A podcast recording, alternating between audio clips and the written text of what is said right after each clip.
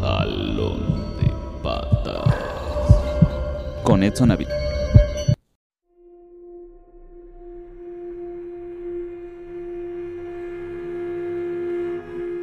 Pues muchas gracias, Edna, por esta entrevista.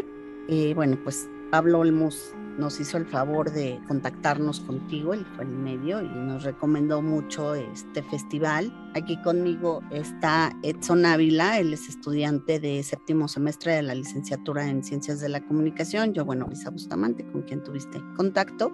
Y bueno, Edson sobre todo está aquí también porque él es muy, muy fanático de las películas de terror, ¿no? Entonces, él puede entender muy bien todo lo que tú nos platiques. Entonces, bueno, lo primero que nos gustaría saber, Edna, es hace cuántos años surge este festival y cómo surge. Bueno, el festival surgió hace poco más de 22 años con este proyecto que nació justamente de la idea de hacer un evento formal para exhibir cine de terror independiente, sobre todo pues de películas que no llegaban a las salas comerciales, que tampoco llegaban a los videoclubes, en ese momento todavía había videoclubes, y pues bueno, eh, de un gusto personal por el género. Ok, y cuéntanos cómo fue creciendo este festival, porque bueno, ahora entiendo que ya ha tomado una gran fuerza y crecimiento, pero ¿cómo fue al principio? ¿Cómo es que fueron logrando eh, darlo a conocer, que la gente participara, etcétera? Bueno, es un festival que prácticamente se ha desarrollado y ha tenido un crecimiento en tres etapas. La primera, pues sí fue la del lanzamiento, fue de picar piedra, fue de tocar puertas en diversas instituciones, tratar de conseguir patrocinios privados, lograr también romper con algunas de los estereotipos que se tienen respecto al cine de terror y a las personas que nos gusta el cine de terror, ¿no? Entonces, justamente fue un trabajo largo, fue un trabajo de mucho aprendizaje también, porque cuando inició Macabro, en realidad casi no había festivales de cine en México, ¿no? Justamente nosotros somos unos pues, de los festivales pioneros de esta, pues que ahora ya es una industria, pero digamos que estos primeros siete años fue justo de, de ir cimentando, ¿no? Las bases del festival y sobre todo, bueno, de romper con todos estos prejuicios también que hay alrededor del género. En la segunda etapa, pues bueno, ya es la etapa en la que empieza a abrirse todo, aparecen otros festivales también del género en el país y empieza además a haber un boom por el género. Entonces, de repente todo esto que era complicado, de repente se da una vuelta y se empezó a poner incluso de moda.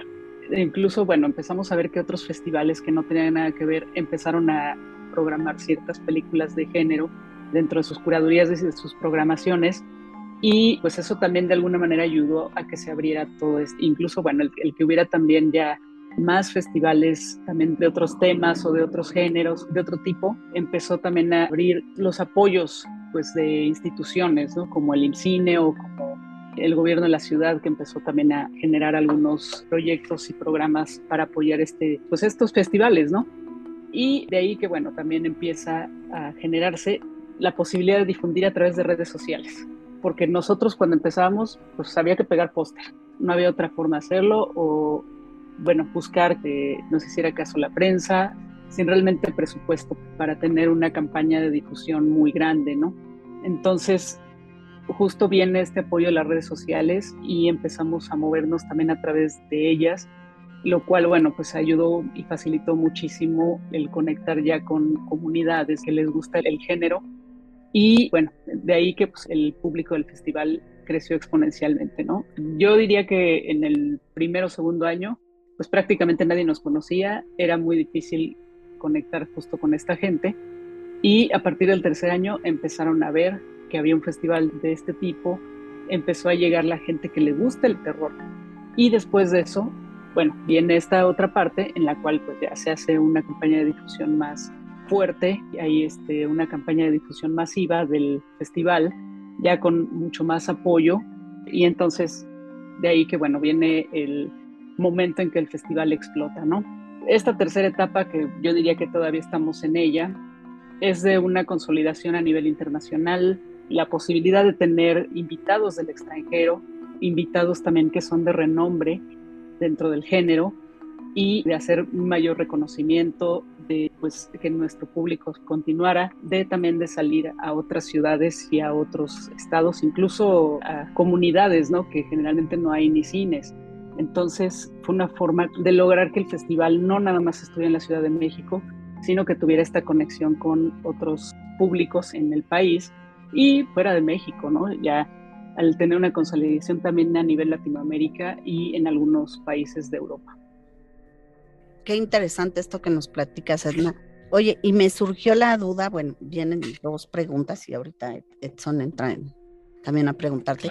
La primera es, actualmente, ¿cuánta audiencia tienes? O sea, digamos, bueno, este año no me puedes decir, pero del año pasado supongo que sí. ¿A cuánta audiencia has llegado? Y la segunda pregunta fue justo, ¿tú actualmente qué apoyos recibes?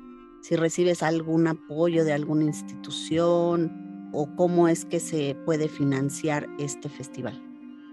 Bueno, la verdad no tomaría mucho en cuenta las dos ediciones anteriores por una razón específica que es la pandemia. Aún así, como el festival se llevó a cabo de manera virtual en el primer, en el, bueno, el primer año de la pandemia, que sería el 2020, llegamos hasta 600 mil y tantas personas a través de los canales virtuales, a través de televisión, digamos una forma de contabilizarlos además muy, muy precisa, ¿no? De que tienen estas métricas para conocer toda esta información. En el segundo, de hecho, bajó porque ya fue un formato híbrido, que eso fue el 2021 como ya empezamos con el formato híbrido, teníamos las limitaciones de aforo en las salas, que solamente podía entrar el 50% de las personas. Entonces, pues sí, fue una asistencia muy baja respecto al 2019 o al 2018. Entonces, en 2019 estamos hablando de 40 mil personas asistiendo al festival, ¿no? Más aparte todo lo que, bueno, la gente que nos sigue en redes sociales, que había picos de nuestros contenidos hasta pues un millón de personas, ¿no? En redes sociales. Pero digo, esto estamos hablando por supuesto de picos, ¿no? Sí, claro. Entonces, sí, digamos que ese lo que se busca retomar este año, ¿no? Ese, este esa sería de gente. tu expectativa para este año. Esa sería mi expectativa, el retomar los números de 2018-2019, ¿no? Eh, porque pues principalmente el festival va a sedes presenciales nuevamente, ¿no? Y ya no hay la limitación de aforo, ¿no? Entonces, también hay una situación que sí cambió. Entonces, justo vamos a ver un año de prueba. No deja de ser, creo que estos tres años que podemos decir que son de pandemia, no dejan de ser años de prueba y de experimentación. 21 años después, seguimos experimentando con estos cambios y que bueno, aunque nosotros podamos tener muy, muy planchado el festival, muy estructurado, con, digamos que ya nada más diciendo, se activa esta fase, se activa este plan, se activa esta actividad. En este momento yo puedo decir que nada está seguro, nada sale realmente como se planea, ¿no? Porque sí está muy este, inestable, ¿no? En, en estos momentos. Y bueno, tiene que ver mucho también, pues, tanto la crisis económica como la pandemia, ¿no? Y eh, bueno, respecto a los apoyos, sí tenemos apoyos, tenemos apoyos del gobierno de la ciudad, tenemos apoyo del INCINE. En este año no tuvimos un apoyo eh, financiero del INCINE, el año pasado sí, y bueno, pues todo depende también de cómo manejan ellos las convocatorias, ¿no? Y cómo van dirigidas, etcétera, etcétera, ¿no? Debo decir que es muy inestable cómo se está manejando todo por cuestión de que también reciben lineamientos pues de más arriba y tienen que hacer algunos cambios, ¿no? Entonces sí ha sido un poco inestable en los últimos dos años más o menos.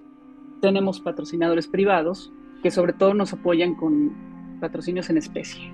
Sí, nosotros, la verdad es que este año no hemos recibido un gran, gran apoyo financiero ni del gobierno ni de los eh, patrocinadores privados, pero hemos encontrado la manera de sacar adelante el festival y bueno, para mí lo que creo que ha logrado que esto funcione es el que el festival está muy consolidado y tiene manera de recuperar, ¿no? O sea, también de taquilla nosotros eh, recibimos dinero de lo que es la merch del festival, de ahí se consigue dinero. Entonces, Y bueno, también se hacen diversas actividades, ¿no? Que a lo largo del año que ayudan a financiar.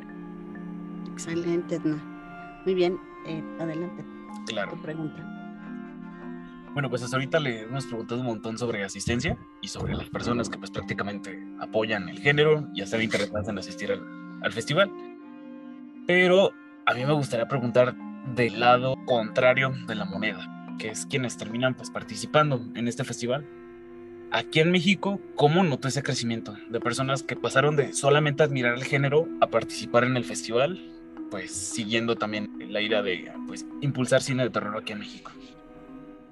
Lo que podría contestarte a lo que entendí es Sí. si, me- si te refieres a, a que las personas que nos que veíamos el género de repente pasamos a ser promotores del mismo o si los directores o, si el, o sea, el Los público que que surgieron de asistía ahí, exactamente. se convierten en directores. Bueno, sí, eso absolutamente, ¿no? Hay muchísimos directores que encontraron justo en Macabro y posteriormente en otros espacios la oportunidad de exhibir su trabajo. Y otros que se formaron a partir de ver el, festival y de ver que sí había la posibilidad de que sus películas fueran proyectadas, ¿no? De encontrarse también con otras personas que les gustaba el género, que también querían hacer películas de este género y que a lo mejor, bueno, pues yo te podría poner el ejemplo de Lex Ortega, que es uno de los directores que se ha consolidado, digamos, en los últimos 10 años como director específicamente del género aquí en México, aunque bueno, su producción es pequeña, no, no tiene muchas no tiene muchos largometrajes, ¿no? Tiene una antología, la, la participación en una antología que es México Bárbaro y México Bárbaro 2 son dos antologías que además, bueno, es una iniciativa de él. Tiene un largometraje independiente que es Atroz y una película producida por Videocine que se llama Animales Humanos, ¿no? Entonces, él, digo, ha hecho también cortometrajes y to- todo, todo muy enfocado al género. Él es diseñador sonoro, hace diseño sonoro para comerciales o para otras películas que pueden ser, bueno, de, cualquier género, ¿no? Eso es lo que él hace para vivir. Entonces, yo te podría decir que justo él se encontró con otras personas ya en esta comunidad que se ha formado en el cine de género en el país. Y bueno, pues se han apoyado entre ellos porque a lo mejor él hacía esto del diseño sonoro, pero por acá había otra persona que hacía postproducción de imagen. Y entonces, bueno, pues se juntan y se apoyan. Y varias películas se han salido de esa forma.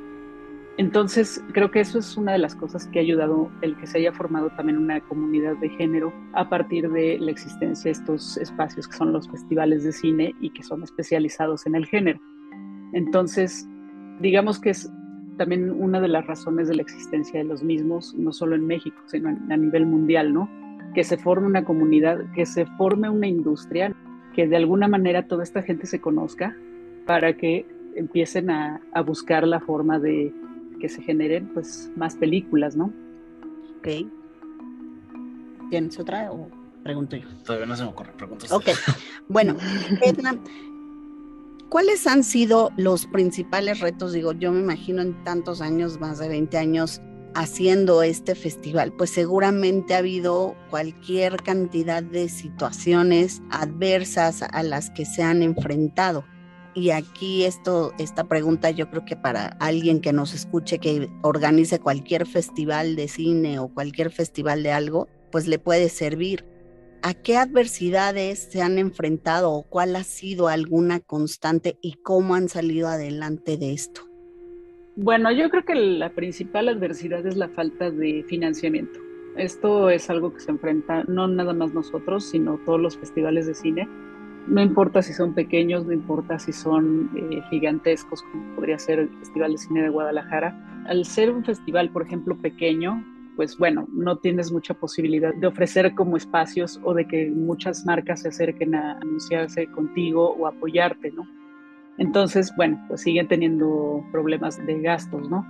Eh, en el caso de festivales, pues más grandes como ya es Macabro, igual, o sea, vamos creciendo, pero vamos teniendo otras necesidades, ¿no? Vamos recibiendo más recursos, pero también vamos teniendo más compromisos. Entonces, pues al final sigues necesitando muchísimo dinero, ¿no? Y bueno, ya hablando de festivales como Guadalajara, pues sí, todavía es, es más grande, ¿no? Entonces, creo que ese es el principal reto, ¿no?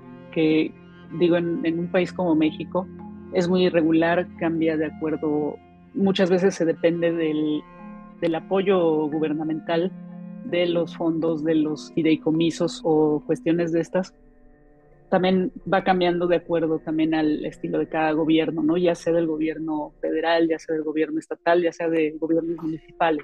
Va cambiando de acuerdo también a las prioridades de cada uno, ¿no? Y como se sabe, generalmente la cultura no es una prioridad para ningún gobierno. Entonces, pues bueno, de alguna manera se presiona, se dialoga, porque bueno, también es una de las cuestiones que hay que hacer, ¿no? Eh, aprender a dialogar tanto con tus patrocinadores privados como con el gobierno, porque el pelear no tiene mucho sentido, ¿no? Lo más seguro es que no te vayan a dar de todas maneras nada. Entonces, pero si dialogas puedes lograr que se cambie un poco la política cultural, ¿no? Entonces, bueno, ese es como uno de los principales retos, ¿no? Ya cada festival también, de acuerdo a su naturaleza, tiene sus situaciones complejas. Por ejemplo, ser un festival grande en la Ciudad de México es muy difícil, porque es muy cara, ¿no? Mm. A nivel turístico realmente no nos necesitan tanto, ¿no? O sea, muchos festivales se pueden realizar en provincia, en lugares de hecho que tengan algún tipo de atractivo turístico, porque ayudan a fomentar pues a la industria del turismo, llaman la atención de la gente, hacen que la gente vaya a ese lugar. Aquí como en, en, este país pues es muy centralista todo, ¿no? Entonces hay muchísima oferta en la ciudad. Entonces sobresalir dentro de toda esa oferta, la verdad es que sí, también es un logro muy fuerte, ¿no? En cada esquina hay oferta de algo, ¿no? Hay deportes, hay espectáculos de primer nivel, hay teatro, hay salas de cine ofreciéndote películas comerciales. Entonces, todo eso que tienes es una competencia para nosotros. Y al mismo tiempo, pues sí, nosotros también lo somos para todos estos espectáculos. Entonces, ese es otro de los retos, ¿no? El poder sobresalir en una ciudad tan grande con tanta oferta cultural y de entretenimiento es complicado.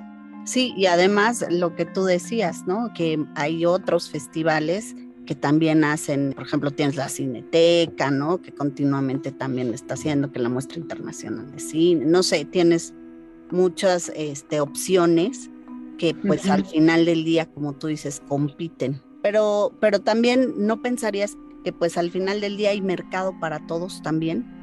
Y yo creo que la muestra es esto que tú nos comentas, que ha habido pues tantos espectadores y que cada vez ha crecido más, ¿no? O sea, también ahí vemos que hay mercado, aunque como bien dices, el gobierno, a lo mejor la parte cultural no la apoya tanto, pero aquí vemos que aunque no la apoye, la gente tiene esa necesidad, ¿no? La audiencia tiene esa necesidad de, de ver contenidos nuevos de terror o de los géneros que les gusten y es ahí donde, donde entraría este tipo de eventos como ustedes que presentan.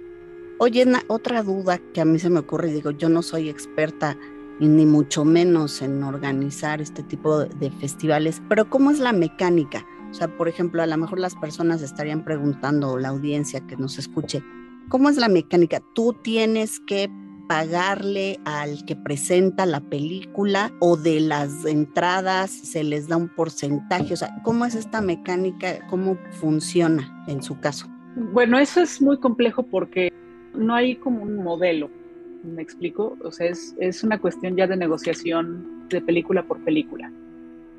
Entonces, sí, algunas son pagadas, otras son, son por convocatoria. Nosotros por convocatoria tenemos la regla de que las películas que van en competencia no pagan fee. Entonces, sí, todo depende de la película, ¿no? También dentro de las mismas películas hay este, películas que son muy codiciadas, hay películas que son, bueno, que están buscando darse a conocer, directores que están buscando darse a conocer, o sea, todo depende de quién dirija, de quién produce, de quién distribuye, si hay una trayectoria detrás, si no la hay.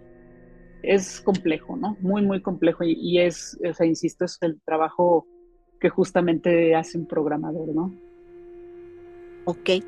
Y la otra es cómo eliges qué películas van a participar. O sea, tú eliges, supongo que te llega la oferta o tú las buscas o ellos te buscan o ambas cosas y al final del día, ¿cómo decides qué películas son las que entran? Porque supongo que debe haber bastante oferta y seguramente algunas quedarán fuera. Supongo que al final tú eliges cuántas van a participar o cómo es esa mecánica. Somos ya este, cinco personas las que participamos en la programación. Algunas películas se buscan, sobre todo, bueno, si se trata, por ejemplo, de retrospectivas y todo esto, se buscan, ¿no? Y, este, y se negocia. Cuando se trata de películas que van en la competencia, generalmente son las que llegan por la convocatoria. Nosotros lanzamos una convocatoria cada año y las películas que llegan ahí, pues las revisamos entre todos, ¿no? Y de ahí, bueno, platicamos sobre los valores de cada película en términos, pues, cinematográficos, ¿no? Y sobre todo, bueno, si va con el festival, porque nos ha pasado que nos inscribe en comedia, ¿no? Entonces, pues no es precisamente lo que estamos buscando, aunque hay de subgénero que es la comedia de horror, que sí, por supuesto que entra en el festival, pero sí hay veces que es melodramas. Y si hay, a lo mejor tienen un crimen en la historia y entonces piensan que puede entrar en el festival, ¿no? Y en realidad pues es un melodrama. Pues ahí es donde ya, por ejemplo, ese sería un criterio para descartar una película. Ok. Muy bien. Y en cuestión de las películas que pues califican después del concurso, ¿cómo se nota en contraste a lo que llega al festival así ofrecido en películas que entraron a concurso a las que fueron elegidas? A las que entran así ya por default. No, no hay películas que entren por default. Todas son revisadas. Ok. Todas son revisadas. Hay películas a las que se les hace seguimiento. Entonces, por ejemplo, hay todos, esto es desde el lado de los productores y los directores y los distribuidores. Y ellos tienen que diseñar una ruta de festivales a los que quieren estar. Entonces, ellos ya sea que envíen o tienen un agente de ventas o tienen una distribuidora y ellos entonces envían las películas, ¿no? Ya sea la distribuidora o el agente de ventas. Y pues ellos tratan como de que nosotros conozcamos en dónde ha estado la película. Hay películas que nosotros sabemos, porque ya muchas veces, digo, ya después de tantos años, hacemos un seguimiento de lo que hacen los, los directores. Y si el director tiene una pinta para tener una carrera interesante, entonces se le da el seguimiento, incluso desde que están anunciando que van a hacer una película. Oh, muy bien. Entonces se hace este seguimiento y a veces, bueno, si la película eh, pinta bastante bien, se les pide eh, el screener. Pero es, por eso digo que no hay películas que digas, no, pues, por Sí, ejemplo, por eso. regresando otra vez a Alex Ortega, ¿no? Sí. O sea, al- al- bueno, ya sabemos que va a ser otra película, ¿no? De hecho, sé que va a ser otra película.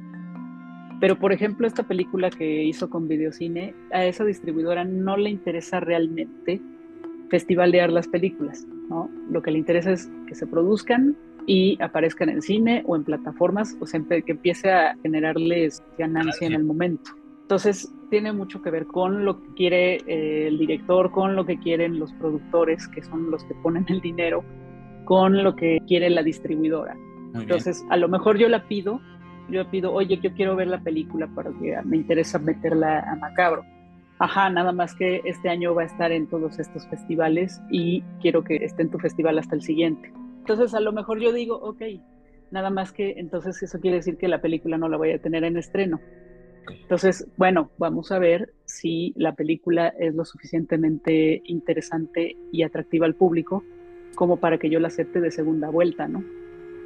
Entonces, con estas películas que pues sí tienen un, un buen recibimiento por parte del público, a comparación de lo que viene siendo el cine comercial de terror y lo que se ofrece en estos festivales, sí se nota un contraste claro, ¿verdad? En calidad. Sí. Bueno, lo que tiene el cine comercial es dinero. Entonces, digo, a veces la propuesta en- cinematográfica no es tan buena, pero se ven bien porque están bien producidas, porque tienen el dinero para hacerlo, ¿no? Y a veces, muchas veces las películas que nosotros pasamos, a lo mejor tienen defectitos, ¿no? Porque no tuvieron el dinero para hacer los mejores efectos especiales, ¿no? O para ensayar con actores, ¿no? Y pues bueno, a lo mejor las actuaciones están más o menos eh, logradas, ¿no? O sea, pueden tener como este tipo de problemas.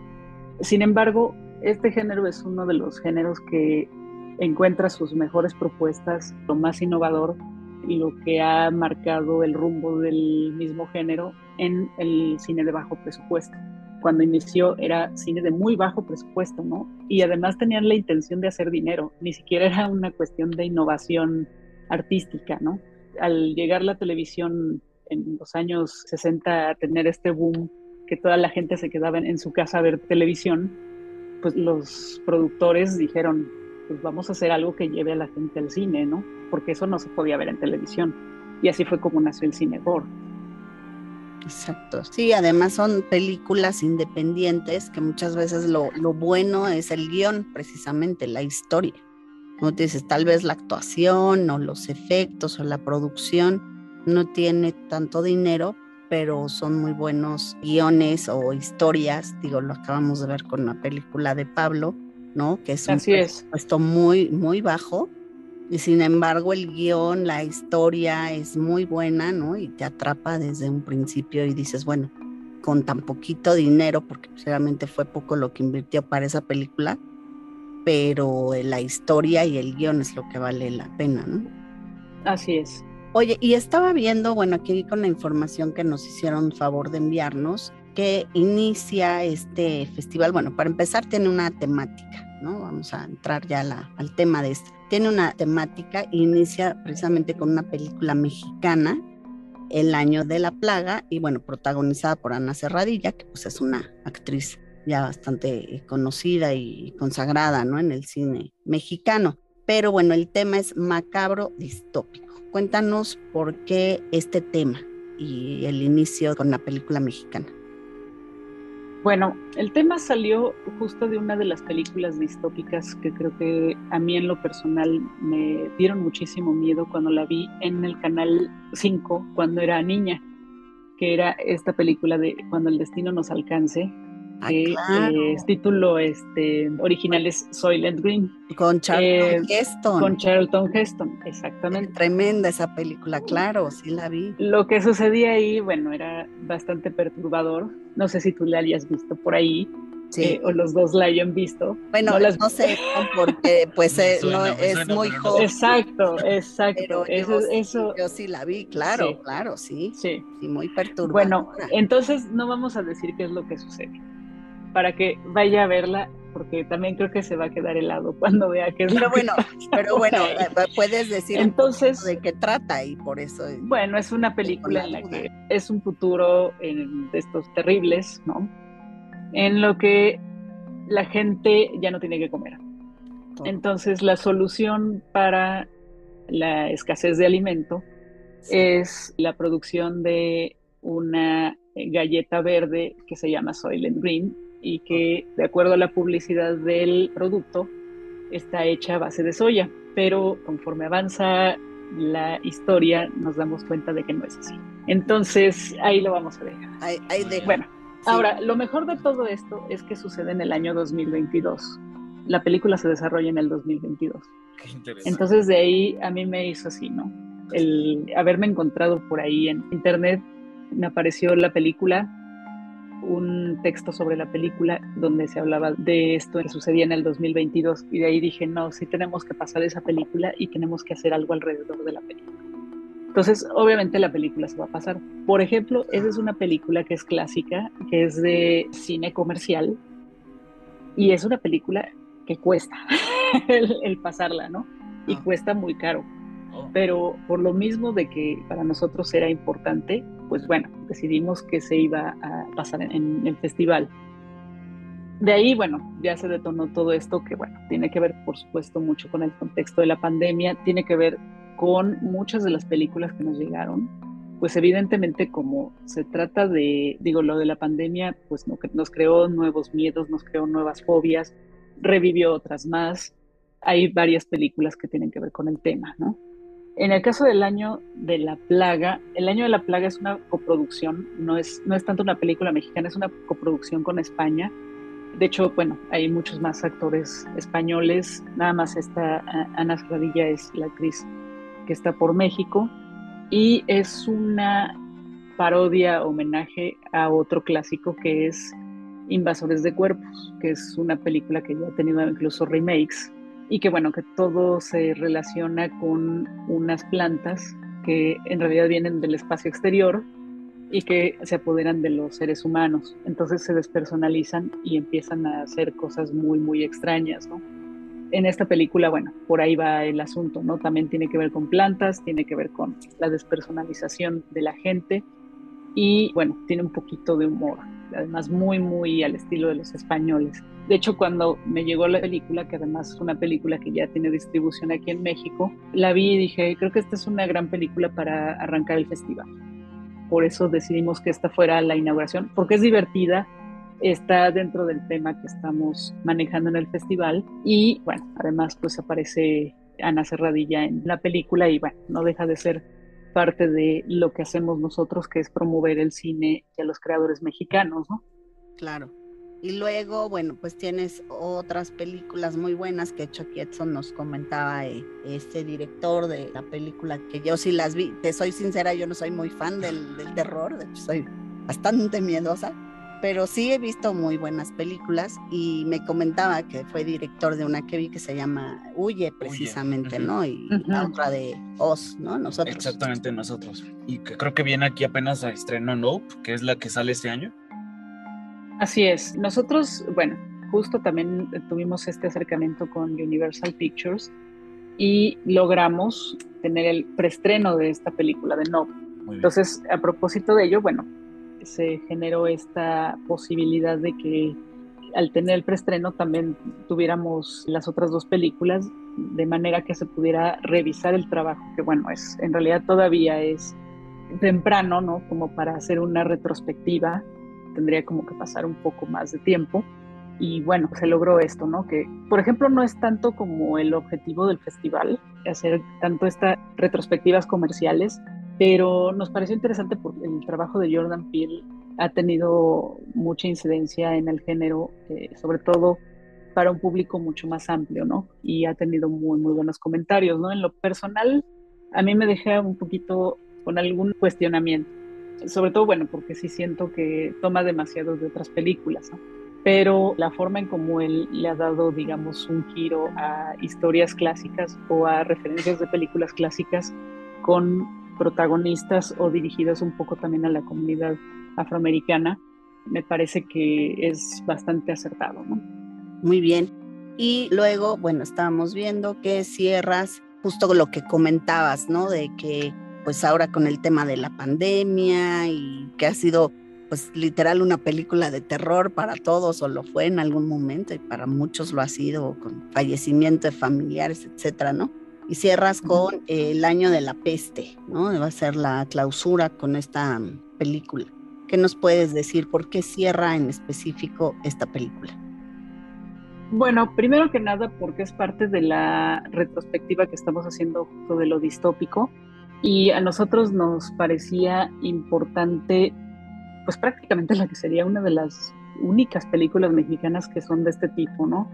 Además, bueno, sí es una película que parece anticipar todo lo que sucedió en estos dos últimos años.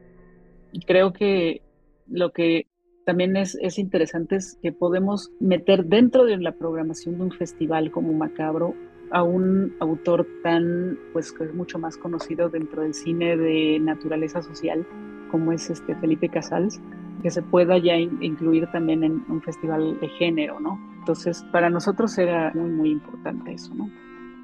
¿Y qué película tú crees que, bueno, ya sé que no, no nos puedes decir porque pues todas te gustan, creo, pero si tú tuvieras que decir, ay, yo les recomiendo, no se pierdan alguna en específica o una que tú consideres, hijo, me costó mucho trabajo de tener esta película porque es muy especial y vale mucho la pena, ¿cuál sería?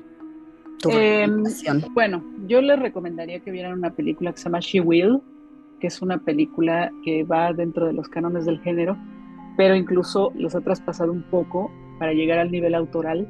Es una ópera prima, es dirigida por una mujer, tiene un tema bastante fuerte porque habla de una mujer ya mayor que sufre, bueno, de cáncer y le tienen que hacer una mastectomía doble. Entonces, a partir de eso y de la recuperación empieza a generarse pues una historia de terror dentro de lo que tiene que pasar una persona que ha sufrido o ha pasado por esta situación los miedos, el rechazo, etcétera, etcétera, y esto en clave de terror, ¿no? Entonces, incluso, bueno, la, directora recibió un premio en el Festival de Locarno el año pasado eh, por esta película, por lo que la verdad es que sí, sí es, el planteamiento es bastante interesante, ¿no? No es nada más una película de terror, no es nada más el tema, sino también la forma en cómo se está planteado. Ok, muy interesante. Sí, y estaba viendo, por ejemplo, ahí también que incluías algunas inclusive pues, más viejitas que me tocaron a mí, por ejemplo, 12 Monkeys, ¿no? La de 12 monos, que, que también es una, una historia este, muy también el futuro, ¿no? Y, manejar todo esto de, de, las plagas y las pandemias y todo esto también, muy interesante el, el trama. ¿Y qué sigue? ¿Cuáles son los planes a futuro para el Festival Macabro, Edna? ¿Qué nos podrías contar? ¿Qué, qué visión tienes a futuro de este festival, cuál es el sueño, cuáles son los pasos a seguir. Bueno, mi sueño es en realidad que el festival me sobreviva a mí, ¿no? Que en el momento en que yo diga, ya me retiro, o no sé, que me, hiciera ya muy grande para seguirlo haciendo, que esté la base lo suficientemente fuerte para que otras personas puedan sacarlo adelante, ¿no? Creo que eso es, ese es mi sueño es muy, complicado porque pues es un evento que requiere muchísima energía, muchísimo esfuerzo, muchísimo compromiso y que bueno, si es aventarse de, las cuerdas, este, más bien desde las cuerdas eh, cada año, ¿no?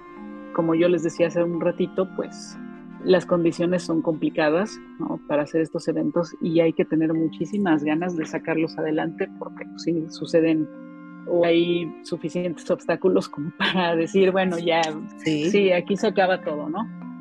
Ese es, digamos que es mi sueño más grande en este momento, ¿no? Lo que sigue, digamos, a un mediano plazo es que el festival pueda tener una fuerza mucho más eh, grande dentro del área de la industria, ¿no?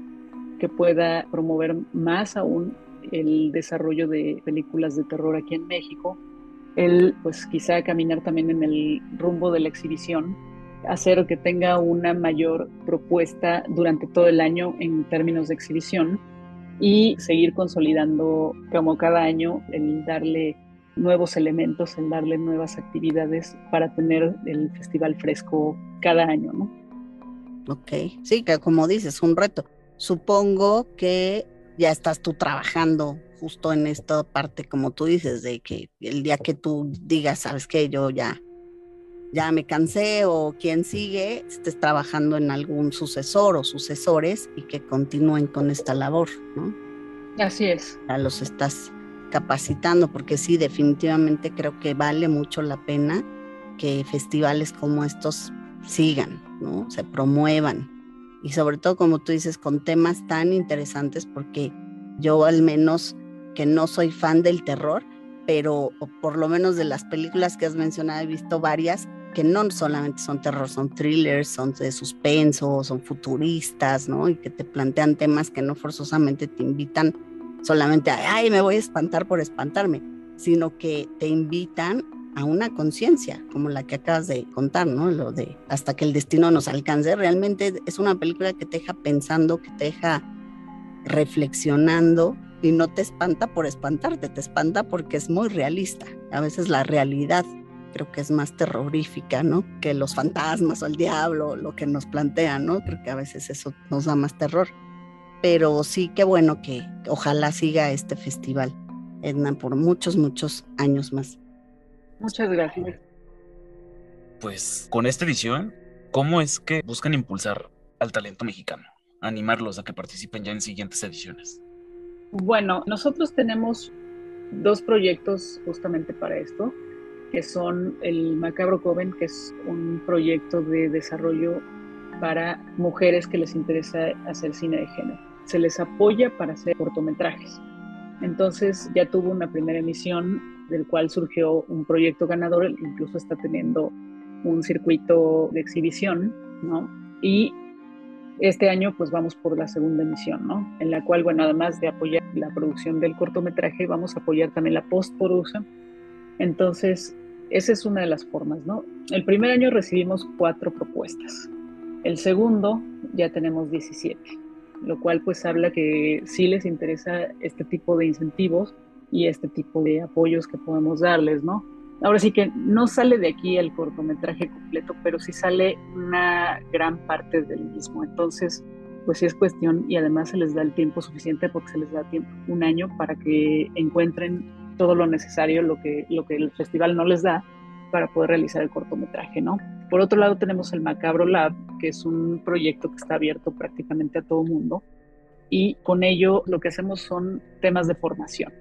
Hacemos charlas, hacemos talleres, también se busca la manera de que concursen con guiones y que estos guiones puedan ir a mercados a encontrar productores. Entonces, esa es otra forma de la que tenemos que el festival se ha manifestado de esta forma para tener este apoyo ¿no? a los nuevos creadores. Y bueno, hay premios para las películas que se inscriben al festival. Y bueno, el, también que el festival es una vitrina muy grande ya para muchos autores y para muchas películas.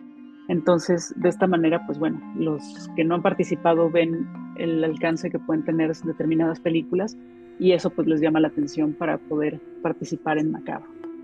Muy bien, y pues ya para terminar, ¿cómo invitaría usted a pues, una generación como la mía a que conozcan todo esto que se va a presentar aquí en el festival? Ya que no solamente vamos a ver pues películas recientes, sino que vamos a darnos un clavado en lo pasado para ver qué era lo que se temía en este futuro y cómo es que colinda. Bueno, yo para invitar a tu generación haría un video de TikTok. sí. ¿No? Con un gatito platicándoles un poco esto, ¿no? Y quizás haciendo alguna broma. Y ya fuera de la broma sería decirte que te voy a presentar las películas que están presentando nuestros miedos, ¿no? Que vayas a Macabro para que conozcas las películas de nuestros miedos contemporáneos y además las películas que antecedieron a estas que vas a ver actualmente, ¿no? Correcto, Ana. Pues de verdad te agradecemos mucho este espacio y te invitamos también a que eh, sigas nuestras redes sociales. Somos Potencia UMA, una estación universitaria de la Universidad Marista, eh, llevada en este caso por la Escuela de Ciencias de la Comunicación. Que nos sigan en nuestras redes sociales, TikTok, precisamente ahorita que mencionaste, Facebook, Instagram, YouTube, nuestra página web próximamente ya va a estar de alta, Potencia UMA. Entonces, bueno, pues y los queremos invitar a que este espacio está abierto a este festival y a muchos otros. Invitarte a ti, Edna, esta es tu casa y tienes la puerta abierta para que encuentres aquí un espacio, pues obviamente de difusión y sobre todo lo que decíamos, la importancia de difundir esta es la cultura, ¿no? el cine es un espacio de cultura muy, muy importante y, pues siempre tendrán las puertas abiertas en, Potencia Uma. Y agradecerte que nos hayas brindado este espacio para, para esta entrevista y presentarnos el festival, que por supuesto todos están invitados, todos los que nos están escuchando. Si nos puedes recordar, Edna, de cuándo a cuándo, bueno, ya aquí tengo la información, pero mejor dínoslas tú. Pues bueno, los esperamos en varias sedes de la Ciudad de México del 17 al 28 de agosto, Macabro. es la vigésimo primera edición en las salas, las salas principales, la Cineteca Nacional, bueno, la inauguración en el Teatro de la Ciudad, el cinematógrafo Chopo que está hacia el norte de la ciudad, eh, la Casa del Cine, que es así, está exactamente en el centro de la ciudad. Tenemos también por ahí el Museo Panteón de San Fernando, que es uno de los espacios, la verdad, más, más atractivos y emblemáticos del festival, y el Museo Archivo de la Fotografía. La verdad, los esperamos por ahí y consulten próximamente a partir del 10 de agosto toda la programación y todo el calendario en macabro.mx. Ah, eso es importante también que nos digas en qué redes estás, eh, macabro.mx es nuestro sitio de internet y nuestras redes es Macabro Fitch. Nos encuentran en Facebook, en Twitter, en Instagram y ahora también en TikTok. Muy bien, entonces para seguirlos, para que sigan estas redes, los que nos están escuchando y a todos los que les encante el género del terror y a los que no también, de verdad, créanme, vuelvo a repetir, hay películas que no forzosamente son de terror, sino son películas que te invitan a esta reflexión, a este pensamiento de qué va a pasar en un futuro, qué viene, y sobre todo este tema eh, que nos presentan ahora que pues con todo lo que estamos viviendo, como dice Edna, de los miedos que todos tenemos, como los seres humanos que somos, todos los miedos que tenemos y cómo estos guionistas, estos cinematógrafos lo llevan a la pantalla y gracias a estos festivales pues los podemos ver. Y descubrimos, ¿no? Hasta lo que no sabíamos que le tenemos miedo y le deberíamos de tener. Correcto. Exacto. No, pero también para superar nuestros miedos, porque también Ah. mucho, mucho de ello funciona así, ¿no? El enfrentarte un poco con esta distancia que, que hay a partir de una pantalla de cine, definitivamente te ayuda también a reconocerlos o re- incluso reconocerte ahí mismo y superar el, el miedo, ¿no? Claro que sí. Pues muchas gracias, Edna, te lo agradecemos mucho. Y bueno, pues eh, nos vemos próximamente en el Festival Macabro, por ahí los esperamos, ahí estaremos nosotros, ¿verdad? Es. Edson, viendo las películas y ya te, ya te platicaremos, sobre todo aquí las recomendaciones que nos hiciste. Muchas gracias. Muchas gracias. Muchas gracias a ustedes y un saludo a toda, a toda la comunidad.